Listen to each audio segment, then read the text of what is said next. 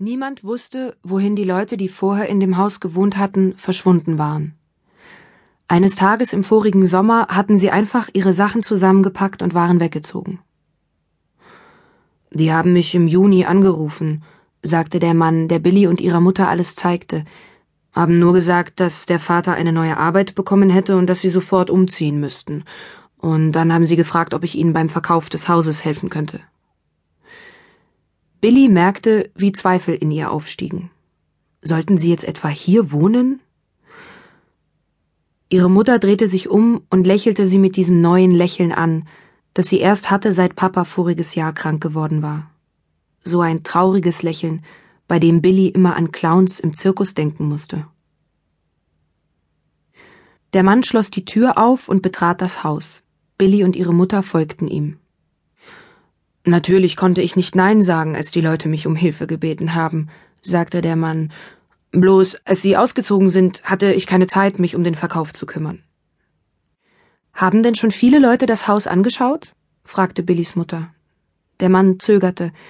Na ja, nicht viele, aber schon einige, und mehrere davon waren interessiert. Billy war sich sicher, dass der Mann log. Sie hörte es einfach ganz deutlich an der Stimme, wenn jemand nicht die Wahrheit sagte. So wie damals, als sie ihre Mutter gefragt hatte, ob Papa sterben würde, und sie geantwortet hatte, dass er das natürlich nicht tun würde. Da hatte Billy sofort gewusst, dass sie log. Der Mann führte sie durch das Haus. Im oberen Stockwerk gab es zwei winzige Schlafzimmer mit Dachschräge. Im Erdgeschoss waren Küche, Wohnzimmer, ein kleines Gästezimmer und ein Badezimmer. Billy sah sich um. Das Haus war alt, ein blau gestrichenes Holzhaus. Die Farbe blätterte ab, das hatte sie schon gesehen, als sie im Garten stand.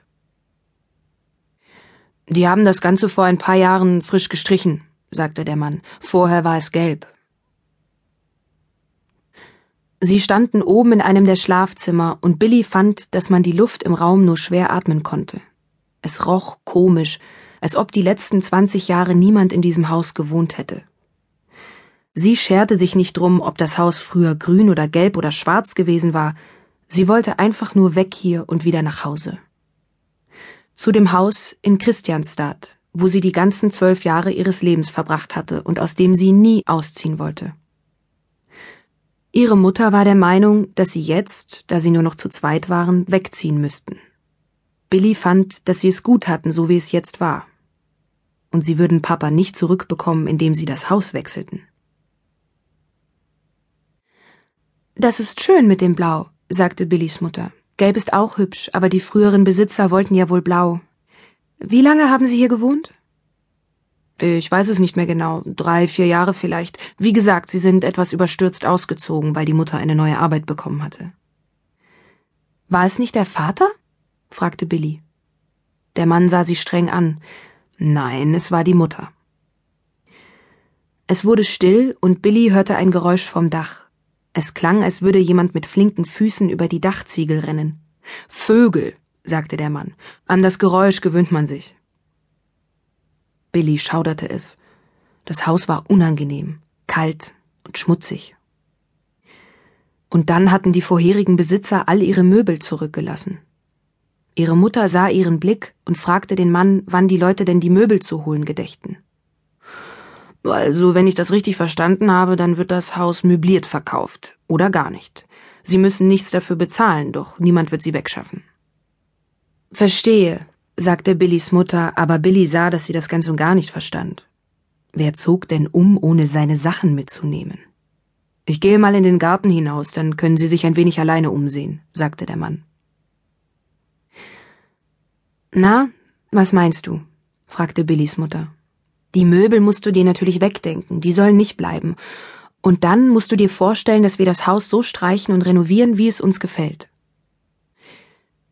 Billy hatte einen Kloß im Hals. Es war erst ein knappes Jahr her, dass sie ihr Zimmer im Haus in der Stadt hatte neu streichen dürfen. Ihr Vater hatte ihr geholfen, und sie hatten sich gewundert, warum er so schnell müde wurde und weshalb ihm sein Rücken so weh tat. Ich will nicht hier in Aarhus wohnen, sagte sie. Hier habe ich keine Freunde, und außerdem mag ich das Haus nicht. Was ist denn verkehrt an dem Haus? Billy wusste nicht, wo sie anfangen sollte. Überall war es staubig und die Fenster